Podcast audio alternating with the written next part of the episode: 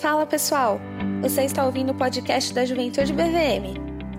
Vamos começar aqui uma nova série de estudos, para você ouvir quando e onde quiser. A série Quando Ele Cruzou o Meu Caminho mostra como Jesus fala com qualquer tipo de gente e transforma a vida daqueles que ele encontra. Essa série foi gravada a partir das nossas lives do Instagram, o arroba Juventude BVM. Aproveita e já segue a gente lá para acompanhar todas as lives e ficar por dentro de tudo que acontece na juventude. E ah, não esquece de seguir a gente aqui também para não perder nenhum episódio. Aproveite e que Deus te abençoe. Gente, muito bom, hein? Então vamos lá, bora abrir o texto bíblico e vamos, vamos conversar um pouquinho na palavra de Deus aqui, vamos abrir o coração para o que Deus tem para falar para gente, vamos lá? Então, quem está com a Bíblia aí, eu convido a abrir em João capítulo 4. Por que a gente vai ver João capítulo 4? Porque não dá para falar de encontros com Jesus sem falar do encontro com a mulher samaritana. Não dá, não tem como. E não dá também para falar de encontros com Jesus, né? Ter falado de Nicodemos sem colocar a mulher samaritana na sequência, gente, não tem como. É, é... quando o apóstolo João foi escrever esse livro, e foi colocar os relatos em sequência, né? foi dar uma ordem aqui para a coisa, é, é nítida a intenção de demonstrar o contraste entre Nicodemos e a mulher samaritana. Embora ambos tenham é, uma reação positiva, ainda que a de Nicodemos a gente só vai ver lá, lá mais tarde no livro, não no próprio capítulo 3, mas existe um contraste muito grande entre as duas figuras, então a gente precisa conversar sobre isso. E isso é muito bonito como abertura dessa série, que eu sou desse, né? Eu falo que a abertura, a gente já está na terceira live sobre isso, mas estamos aí, né? abertura, ainda estamos abrindo. Primeira foi o testemunho de conversão meu, né? Depois Nicodemos, agora mulher samaritana. E é nítida aí a intenção, né? Quando você olha a mulher samaritana e Nicodemos, gente, pensa nas diferenças que existem entre eles. A gente precisa falar sobre isso. Se você parar para pensar, é, o que Nicodemos representava? Eu falei até na última live com vocês que Nicodemos ele representava de certa maneira a sinagoga, né? Jesus como sendo aquele que é o cabeça da igreja, dialogando com a sinagoga. Eu fiz essa brincadeira porque Nicodemos representa toda a liderança religiosa dos judeus ele representa a sabedoria da lei de Moisés, ele representa uma longa tradição é, de ser guardião aí dos ensinos bíblicos. Então, Nicodemos representa tudo isso. E a gente viu na, na sexta-feira passada como Jesus quebra Nicodemos no meio e, e, mostra a importância de nascer de novo. Né? Foi muito legal. Aquela live de sexta é, eu gostei muito. É, foi muito edificante para mim também. Engraçado, eu tô falando, mas é que foi. Abrir a palavra e, e ler é muito bom. E na de hoje, a mulher samaritana ela representa exatamente o oposto. Nicodemos é homem, ela é mulher. Nicodemos representa uma longa tradição religiosa e a mulher samaritana representa uma típica mulher do povo, que tem alguma noção da existência de um sistema religioso, como ela mostra aqui no capítulo 4, ela comenta, né, ah, nossos pais nos ensinaram que é para adorar aqui nesse monte, tá, tá, tá, papá. Mas ela não tem aquela, aquela substância né, na, nos ensinos religiosos, né, na espiritualidade, a mulher samaritana não tem. É, Nicodemos representa um, um, aristocrata, né, um membro do Sinédrio, alguém que tem certamente condições financeiras, como foi revelado lá na frente no enterro de Jesus, ele que preparou junto com José de Arimateia o corpo, né, doou uma grande quantidade de especiarias, e a mulher samaritana ela representa alguém pobre, né? Alguém que está tendo que carregar água em, em, no sol a pino, né? Então é isso que ela representa. E Nicodemos representa um judeu, judeu de judeus, né? uma posição importantíssima. E a mulher samaritana representa exatamente aquilo que todo judeu judeu abominava, que era um samaritano. Mulher samaritana representa toda a miscigenação e, e, o oposto do que é uma linhagem espiritual agradável aos olhos humanos. Então existe muito contraste entre Nicodemos e a mulher samaritana. Então por isso eu fiz questão de escolher um encontro logo em seguida do outro, né? E hoje a gente vai ver esse encontro de Jesus com ela. E a primeira coisa que a gente precisa ver, dito tudo isso, é entender o que, que é samaritano, né? Que a gente fala de samaritano, samaritano já se tornou um ditado até popular, né? O bom samaritano, baseado lá na, na parábola do bom samaritano. É... A gente tem o hospital samaritano aqui, né? Um bom hospital, inclusive, aqui em São Paulo. Se eu não me engano, não quero falar besteira aqui não, mas eu acho que o hospital samaritano. Não, certeza. O hospital samaritano era um hospital presbiteriano, né? Começou como um hospital presbiteriano. Eu não sei se ainda é hoje, acho que não mais. Aí eu já não tenho certeza. Mas tem uma longa história isso aí. Depois eu dar um Google nisso. Então, samaritano é um termo bem conhecido aí, né? Só que a real é que a gente não sabe muito o que, que é. Eu acredito que alguns de vocês saibam explicar o que é um samaritano, mas talvez a maioria, se eu perguntasse assim, estiver andando na rua, sabe, alguém para, moço, uma entrevista aqui, por favor. O que é um samaritano? talvez você falasse, ah, o cara que ajudou lá na parábola, é, é um povo aí, né? Mas o que é o samaritano, gente? É importante a gente entender isso. E por que, que o judeu não gostava de samaritano? Lembra que em um dado momento do Antigo Testamento houve uma divisão entre o reino do sul e o reino do norte? Lembra disso? É, Judá né, ficou, ficou conhecido como o reino do sul e, e Israel ficou conhecido como o reino do norte.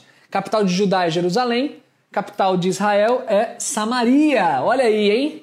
Samaria, olha que nome. O que, que acontece? Quando Israel, esse reino do norte, ele foi destruído por invasões que aqui eu não vou explicar agora, a gente já falou muito disso em EBD e também não é todo mundo tem obrigação de saber isso agora.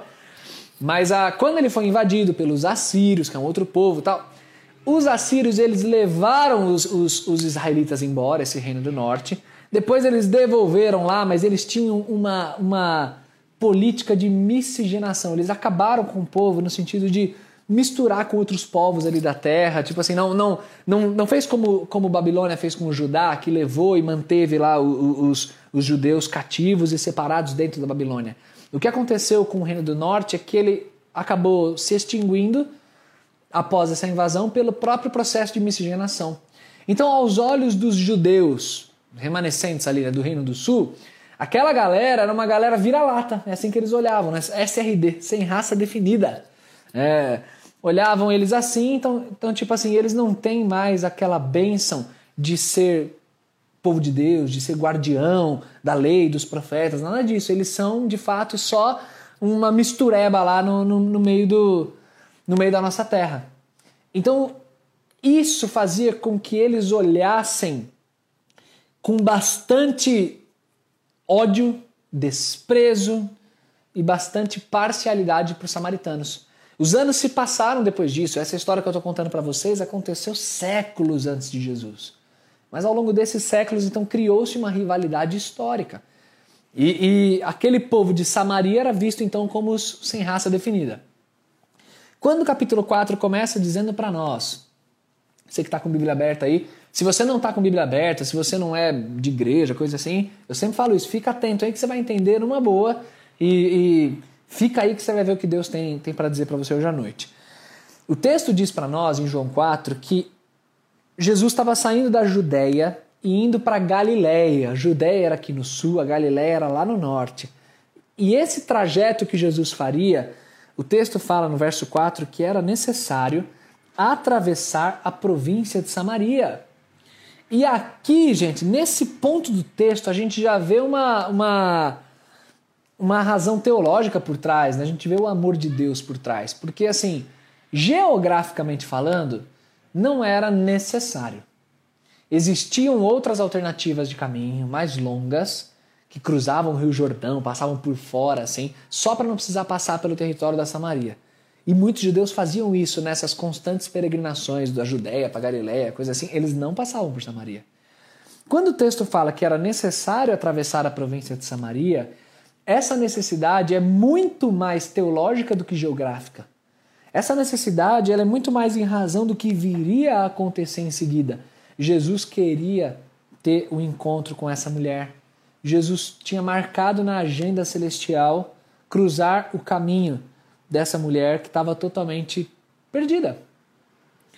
Então é nesse sentido a necessidade, muito mais do que geográfica. E aí, só por aí você já, como eu falei, você já vê o tamanho do amor de Deus, né? O texto então prossegue, e aí você tem um Jesus cansado da viagem, sentado do lado de um poço. E isso é muito bonito também, gente, porque mostra a humanidade de Jesus, mostra que Deus, ele amou tanto a humanidade que ele ele se fez como um de nós, verdadeiramente homem, vivendo exatamente as dores que nós enfrentamos. E ele estava lá, cansadão no, no, no, poço. E aí nisso vem uma mulher samaritana tirar água. O texto diz, gente, que o horário em que isso aconteceu foi meio-dia, cara. Meio-dia. Quem é o louco que vai tirar água do poço meio-dia? O que você tem na cabeça? Meio-dia você vai fazer isso, meu? Agora, aqui existe também um indício interessante, né? Por que, que meio-dia essa mulher vai tirar água? Meio-dia, a gente pode inferir aqui do texto, né? Que meio-dia certamente é, é, não é o horário mais propício para se fazer um serviço braçal assim. Sol a pino no, no coco, né? Sol lá do Oriente Médio. Só que essa mulher ela tinha uma, uma vida muito vergonhosa aos olhos da sociedade. Ela era uma mulher, mesmo na cidade que ela morava, né? Ela era uma mulher que ela teve muitos relacionamentos, a gente vê isso pelo diálogo de Jesus. Lá na frente Jesus disse, né, para ela, ao melhor estilo Jesus, ele fala assim para ela: "Chama, é, chama o seu marido e vem cá". Aí ela fala: "Eu não tenho marido". Aí Jesus diz: "É bem verdade que você falou que não tem marido, porque você teve cinco maridos e esse homem com quem você vive agora não é o seu marido. Então essa mulher ela tem um histórico é, muito questionado, né? É, desenvolvimentos dela. Então ela, ela certamente era posta à margem, inclusive da sociedade que ela estava. Então olha, olha o nível de exclusão que a gente está falando. O povo samaritano, né, de ascendência samaritana, já era excluído por si só, e dentro desse, desses samaritanos você tem um indivíduo, uma mulher, que ainda era excluída entre os próprios samaritanos. Então, assim, é essa pessoa que a gente está vendo Jesus conversar. Logo em seguida de conversar com Nicodemos, que é um cara, o cara do, dos judeus. E aí, então, por isso, então, que eu estou dizendo tudo isso para justificar a questão dela buscar água meio-dia, né? A mulher toma um susto como é que você, sendo judeu, pede para mim, uma mulher samaritana, te dar água para beber? Os judeus não se dão com os samaritanos, né? Não faz sentido isso. Por que você está pedindo isso para mim? A partir desse ponto, gente, o que nós vamos ver no texto, o tempo todo são barreiras, aos olhos humanos, são barreiras é, no agir de Deus, né? Como a humanidade coloca impedimentos para Deus, né? Ele vai, vai falando assim, ó, você não, como é que você vai fazer isso? Isso não tem sentido. Ou isso você não é capaz de fazer. Olha para mim e tal. O homem colocando barreiras no nosso jeito de enxergar. E o que você vai ver é da parte do Senhor, o próprio Deus, sempre quebrando todas as barreiras que os homens, com seu entendimento falho, colocam e resgatando uma vida esse mesmo modus operandi, né, vamos chamar assim, é o que Deus faz ainda hoje, comigo e com você que está aí acompanhando essa live. Especialmente com você que talvez olhe para sua própria vida e pense algo do tipo: Acho muito bonito como Deus age no meio desse povo da igreja, aí, esses jovens. Tem uns jovens com uma família tão bonita, né? Uns jovens, tem uns amigos assim, eu vejo, nossa, uma galera legal, tal. Mas eu, cara, eu quem sou eu, cara? Eu, sou, eu já fiz tanta besteira na minha vida. Cara, eu já, eu já me estraguei tanto por aí, eu já tomei tanta decisão errada, eu já entristeci tanto minha família, eu já, eu já fiz tanto mal para tal pessoa, eu carrego tal culpa, eu carrego tal circunstância. Talvez você, você que está assistindo, sempre tenha esse sentimento de indignidade, sabe? Eu, cara, é muito bonito ver como Deus trabalha com essa galera aí, mas comigo, mano, comigo não não tem o que Deus fazer, não. Eu, eu não tenho jeito, não. E é mais ou menos isso que a gente vê na mente dessa mulher. Isso não é explicitado, mas isso pode ser inferido quando você vai lendo, né? Você vê que ela. Como é que você, sendo judeu, vai falar comigo, uma mulher samaritana? Não. O que, que, que você está falando? Não posso nem conversar com você. Era questão cultural, né? A gente não pode nem conversar em público aqui. E aí Jesus fala, ao melhor estilo Jesus, se você conhecesse o dom de Deus e quem é que está te pedindo me dá uma água para beber, você pediria. E aí eu então te daria uma água. Olha como Jesus brinca com ela, né? Brinca no sentido de vai mexendo, provocando, mexendo com os conceitos, mexendo com a maneira de pensar. Você acha estranho de eu te pedir água? Pois eu vou além. Se você soubesse quem é que está falando com você, é você que ia estar tá aqui me pedindo água. E esse diálogo ia estar tá acontecendo, ó, faz tempo. E aí a mulher coloca outra barreira. Qual que é a outra barreira que ela põe? Senhor, tu não tens com que tirar essa água, o poço é fundo. Onde é que tem água viva? Essa tal da água viva que está falando. De novo ela coloca, né? Quer dizer, meu, há um minuto você está me pedindo água, agora você está falando que tem uma água para eu beber, mas você não tem nem. Você está pedindo água porque você nem tem, nem tem ferramenta para tirar água do poço aqui. Como é que você está falando que eu vou te pedir água? Do que, que você está falando? Não, não, não tem lógica, não faz sentido. E é aí que a gente vai aprendendo e reaprendendo o jeito que Deus trabalha. Porque o jeito que Deus trabalha tantas vezes não tem lógica ou não tem sentido de acordo com o nosso entendimento naquele momento. E a gente vai colocando barreiras para o agir de Deus. Não, isso Deus não vai fazer. Não, isso não tem como Deus fazer. Isso aqui Deus não conserta. Não, esse aqui não. É impossível que esse aqui seja o melhor caminho para eu caminhar com Deus, ou para eu restaurar determinada situação, ou para isso. Não, não dá, não tem como. Só que às vezes a gente esquece com quem a gente está falando e com quem a gente está tratando. E essa história, conhecida como ela é, ela precisa ser revisitada. Porque a partir dela volta à nossa mente a lembrança de quem Deus é e do que Deus é capaz de fazer. A mulher, além de perceber a barreira instrumental, né, como é que Jesus vai tirar uma água ali para ela, ela ainda levanta mais uma barreira, que é uma, uma, uma, uma, barreira de tradição. Né? Por acaso você é maior que Jacó, que deu esse poço para nós? Não tem como. E aí Jesus, ele vai tendo esse diálogo. Gente, galera tá falando demais aí né, em, racismo, né? Falando demais nesse tema que é que tá bombando, porque, enfim, tem que bombar mesmo, que é muito importante. Deu uma diminuída, pelo menos a sensação que eu tenho. Mas é, é disso que a gente fala quando a gente insiste em que se as pessoas seguissem a palavra de Deus, se as pessoas ouvissem o que o Senhor tem, se as pessoas se preocupassem em andar diariamente com Deus, elas seriam muito mais do que reagentes só a, a, a bombas que explodem na sociedade mas elas constantemente teriam uma postura, um ensino que é absolutamente relevante para a sociedade. Esse episódio acontece há dois mil anos. Esse episódio ele grita contra o racismo. Ele mostra que o evangelho, o amor do Senhor, ele não vê barreiras raciais, familiares, sociais, econômicas, qualquer barreira que você quiser levantar. O evangelho não tem isso, ele destrói as barreiras. E aqui você vê Jesus travando um diálogo com uma mulher samaritana. Isso, por si só, se não encanta teu coração, se não te faz se apaixonar de novo por Jesus e falar, meu, como o evangelho ele é surpreendente, como, como ele é à frente de fato do seu tempo e à frente de qualquer tempo, né? Meu, a gente está em 2020, tendo que reafirmar que os seres humanos não são diferentes de acordo com, com tom de cor de pele, ou, ou local, geografia, raça, o que for. Estamos em 2020, cara, falando sobre isso. Há dois mil anos isso ainda era mais intenso. E o que você tem é Jesus quebrando esse tipo de barreira sim, em simplesmente dialogar e amar uma mulher qualquer outro judeu olharia com muita desconfiança ou até mesmo ódio.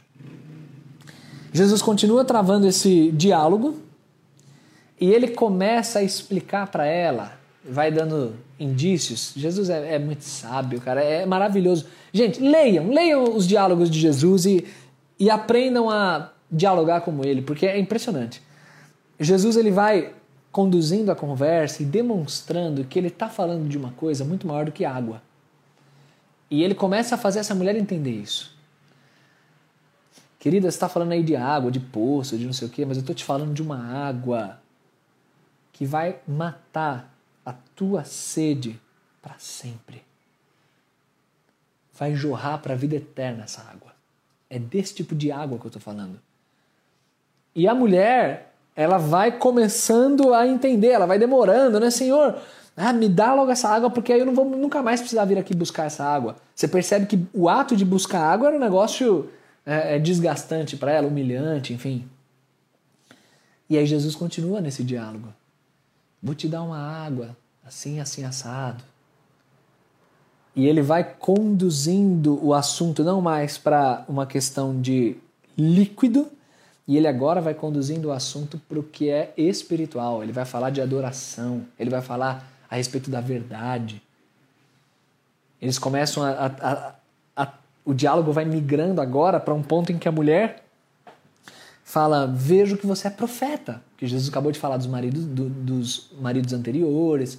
Né? Ela fica assustada com aquilo. Vejo que você é profeta tal. Você, como profeta, nossos pais adoravam assim assado. Você percebe que o diálogo migra para isso. Você que é crente, você que quer falar do amor de Deus, aprenda com Jesus como fazer. Isso aqui, essa estratégia de Jesus é, é, é deliciosa de acompanhar. Como ele parte de um elemento cotidiano e ele consegue ir conduzindo a conversa. Quando a pessoa percebe, ela já está falando de, de coisas maiores que o céu e a terra. Está né? Tá falando de, daquilo que é espiritual, vida eterna e tudo mais. Isso é bonito pra caramba. Então, é, a, aprenda com o Senhor Jesus. Aí, o diálogo vai, Jesus diz: você vai é, não importa onde é a adoração, se os judeus e os samaritanos ficam brigando a respeito de onde é o lugar certo, agora chegou um tempo em que não, não é uma questão de lugar, é uma questão de atitude, é uma questão de adorar o Senhor em espírito e em verdade. No verso 25 a gente tem o clímax desse diálogo.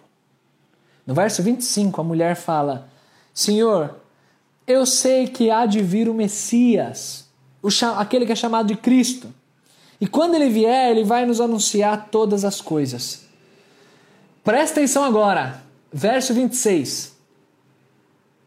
Disse-lhe Jesus: Eu o sou, eu que falo contigo. Quantas são as histórias nos evangelhos em que você vê Jesus ser tão explícito, tão assertivo em revelar a identidade dele? Gente, para esta mulher, a escória da sociedade, vamos chamar assim, com todo respeito a ela, né? espero que ela não se ofenda em ser referida assim. Aos olhos da sociedade, uma escória. Mas é para essa mulher que Jesus vem com todo o amor, toda a brandura, toda a doçura que é a característica dele e diz simplesmente, de maneira explícita: Eu sou o Cristo, eu sou o Messias. Cara, isso aqui isso aqui é para cair da cadeira, meu irmão. Isso aqui é para ler e pá. Igual quando os caras foram prender Jesus no jardim, lembra que quem é Jesus? Aí fala, eu sou, aí os soldados tudo caíram para trás. É tipo isso aqui, ó. Eu sou eu que falo contigo. Mano, isso aí é para desmontar, para fazer as pernas tremer, para meu Deus do céu. O Messias. Quer dizer, o Salvador, para quem não sabe o que é Messias, Messias é uma profecia antiga, desde o Antigo Testamento dos judeus tinha essa promessa de que viria o Messias, aquele que salvaria é, Israel, aquele que tiraria toda a dor, toda a opressão e tudo mais. E para quem Jesus fala explicitamente? Para Nicodemos? Não, não. Ele fala para mulher samaritana. Gente, Deus é lindo no que ele faz. Isso me lembra, sabe do quê? Natal, gente. Por que, que me lembra Natal? Deixa eu explicar para vocês. Pandemia, né? Já estamos aqui e daqui a pouco chegando julho, meu Deus, já, daqui a pouco é Feliz Natal aqui por meio da live. Mas por que me lembra Natal? Porque quando o Salvador nasce, não chega, não chega uma carta com selo real para o palácio, lá para Roma. Não chega. Sabe o que, que chega? Chegam anjos avisando pastores, povo que fedia a bicho, que vivia no campo, que era pobre, que não tinha nada é para eles que os anjos vêm e falam: nasceu o Salvador, são os primeiros a receber a notícia. Porque Deus é assim. Deus é assim. E a igreja de Deus, ela tem que perpetuar essa mesma atitude que a gente vê em Deus.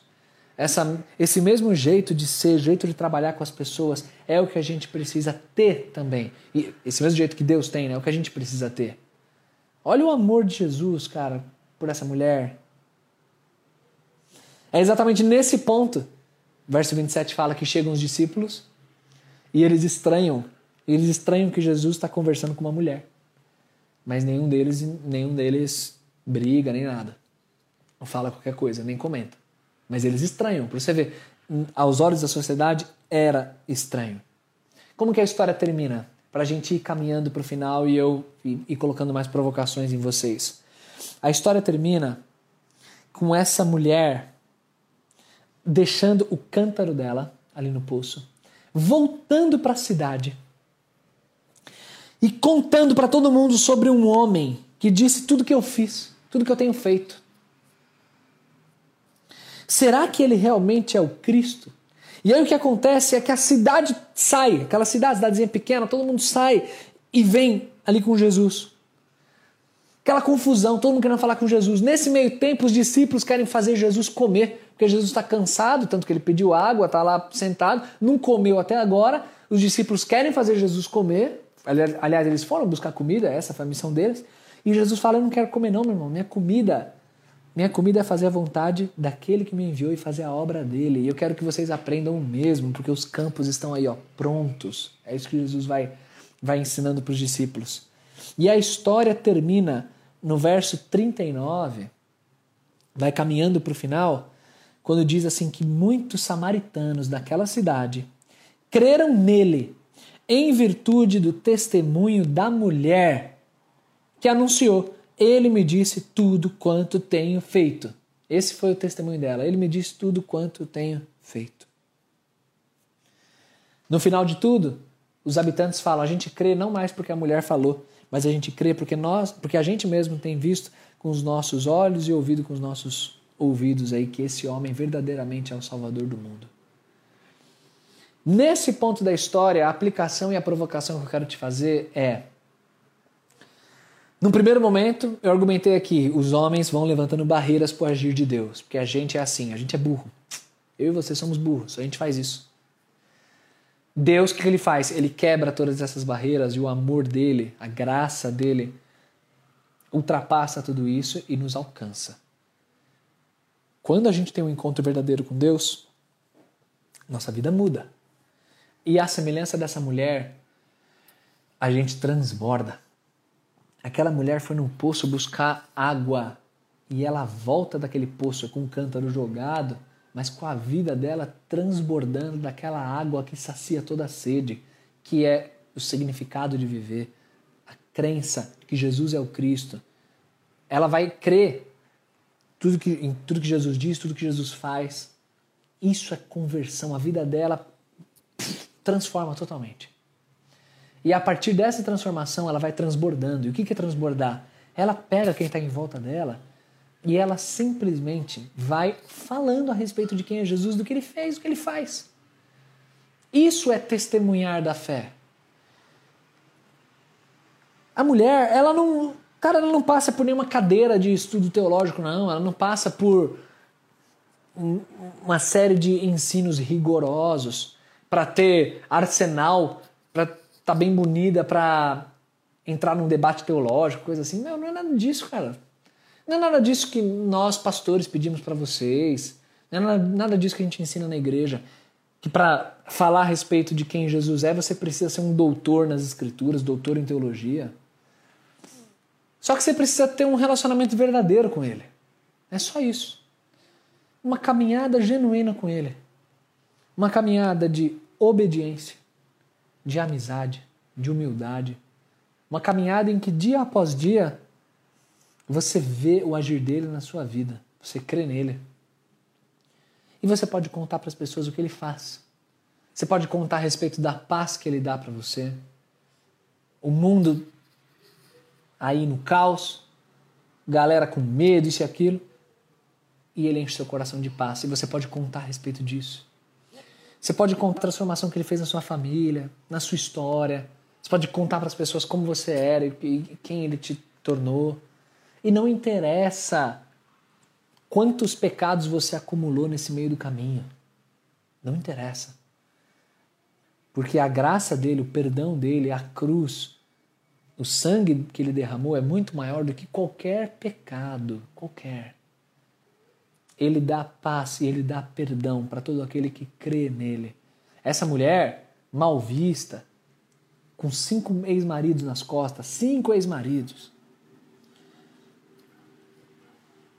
ela se torna uma evangelista, né? Que uma galera na cidade dela venha conhecer Jesus por causa do testemunho dela. É isso que eu espero que eu tenha e que você tenha também a partir do encontro com Cristo. Esse nível de comprometimento com Jesus. Meu, eu vou falar a respeito dele para todo mundo.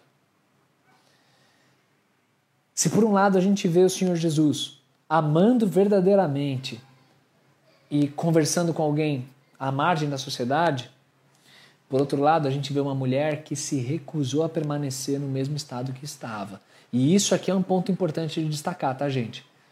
É muito comum, especialmente em jovens, né, a maioria jovem aí ouvindo, falando: ah, Jesus conversava com todo mundo, Jesus não tinha acepção de pessoas, Jesus amava todo mundo. Gente, isso tudo é verdadeiro e, esse texto mostra para nós e isso deve nos nos motivar também a olhar para dentro e retirar do nosso coração todo tipo de preconceito, todo tipo de, de pesos humanos que a gente dá para as pessoas. Né? Paulo fala, a gente não olha mais para as pessoas do ponto de vista carnal, a gente olha agora a partir da vida que a gente tem em Jesus. Eu estou aludindo aqui a 2 Coríntios 5. Beleza, é verdade. Mas as pessoas, elas não permanecem como estão. Porque o amor Deixa eu citar uma frase do C.S. Lewis, uma frase que eu gosto muito dele. Aliás, ele era um excelente frasista, um excelente escritor, né? Ele tem uma frase que ele diz assim que o amor ele é grande a ponto de aceitar você do jeito que você é. Mas ele é tão grande que ele se recusa a deixar você continuar do mesmo jeito. Então ele é grande a ponto de te aceitar, cara. Não interessa quem você é, o, que, você fez, não interessa. O amor de Deus é maior do que tudo isso. E o amor de Deus é tão maior que ele aceita, mas não para você continuar do mesmo jeito. Ele aceita, ele te abraça, ele te acolhe e ele te ensina um novo jeito. E a partir desse novo jeito, você tem um relacionamento lindo com ele e uma vida restaurada em todas as esferas. Uma vida marcada pela santidade, pela paz que pertence a Deus, uma vida marcada por significado, uma vida totalmente preenchida que jorra para a vida eterna, como o Senhor ensinou aqui. Concluindo, nessa nossa série a gente vai ver vários encontros de Jesus com várias pessoas. Encontros que ele realizou milagres, encontros que foram marcados por diálogos, diálogos duros ou diálogos é, de consolo. A gente vai ver vários encontros. Mas em todos eles você vai perceber uma mesma lógica acontecendo. No dia em que Jesus cruza o seu caminho, seu caminho nunca mais é o mesmo. Nunca mais é o mesmo. Aquilo entra. E mesmo quando há recusa, como no caso de Judas, a história de Judas é muito forte, né? O cara é um pecador no nível hard, hard, hard que ele entrega a Jesus. Mas Jesus um dia cruzou o caminho dele. E aquilo pesa tanto no coração do cara que ele não aguenta continuar vivo depois do que ele fez. Ele decide acabar com a própria vida. O encontro com Jesus ele é marcante, ele, ele impacta. Seja para como for, o que vai acontecer, mas ele impacta. E eu quero que você tenha um encontro genuíno com Jesus. Você que é crente da igreja, para lá, aquela conversa toda, beleza? Bênção. Mas você está tendo um encontro com Jesus diário? Você está se relacionando, amando esse Jesus? Se deleitando em textos como esses e tendo a vida cada vez mais consolada e motivada por isso? E você que olha, ouve isso aqui que eu estou falando e pensa, meu, eu sei lá, eu acho que eu nunca tive um encontro verdadeiro com Jesus, não. Real é que talvez eu já tenha encontrado a igreja, talvez eu já tenha encontrado alguns amigos aí que são crentes, já encontrei umas músicas, já tive uns bons sentimentos no meu coração a respeito de Jesus, mas o um encontro verdadeiro a ponto de transformar uma mulher como esse aqui, ou de Nicodemos, como a gente viu na sexta, esse eu não tive ainda. que eu te convido a fazer? Tenha. Tenha esse encontro. Ore junto comigo aí. Eu vou orar encerrando e você pode buscar o Senhor em oração da sua casa, de onde você estiver aí, e, e abrir teu coração para Deus. Vamos lá? Vamos orar? Pai, outra vez que o Senhor nos dá a alegria de meditar na tua palavra. E obrigado por essa história que nos ensina que muito maior do que a realidade terrena, muito maior do que buscar água num poço, é o teu evangelho que nos ensina a ter uma sede saciada para sempre. Te agradeço. Mas eu sei, Senhor, que tem um monte de gente acompanhando, crentes, outros que não são crentes no Senhor totalmente ainda. E eu sei que tem um monte de gente que ainda sente muita sede, ainda está com o coração seco em áreas, ainda está com com aquela sensação de que precisa de algo ou alguém para ter preenchimento. E o que eu te peço é que, da mesma maneira que o Senhor ensinou para essa mulher, que o Senhor encha o coração de significado, de amor, de justiça, de paz, das tuas virtudes, Senhor. Encha o nosso coração. Para que dia após dia a gente se sinta totalmente saciado pelo teu evangelho por ti, pela tua companhia, pela tua presença. Para que a partir do encontro verdadeiro com o Senhor, a gente te agradeça e te diga o que a gente disse cantando no início. Que o que o Senhor fez por nós não tem como descrever, não tem como agradecer, é, um, é algo é algo grandioso demais. E a única coisa que a gente quer é cantar, é te contemplar. É isso que resta a nós. Muito obrigado, Senhor, por essas lives. Muito obrigado. Que o teu Espírito Santo pegue essa palavra e aplique no coração de cada um daquele jeito que só o Senhor sabe fazer. Usa, Senhor, minha vida como instrumento e me ajuda a sempre ter clareza e a ter é, condições de, de ensinar a tua palavra. Muito, muito obrigado, Pai. Em nome de Jesus nós oramos. Amém. Amém. Beleza? Fecha a conta aí, ó. Chegando ao fim de outra live depois de uma semana abençoadíssima. Tamo junto, meu povo. Hoje, sem avisos, continua acompanhando lá o Spotify, o que a gente já tem, já subiu lá, continua firme e forte. Ouve da série anterior, ouve as mensagens que você ainda não ouviu. O negócio é ó, ser constante, seja constantemente crente, caminhe com o Senhor e deixe Deus transbordar na sua vida, igualzinho fez com essa mulher, beleza? Saudade de vocês, meu povo. Beijo pra vocês. Amo vocês. Até mais. Fui. Vou encerrar.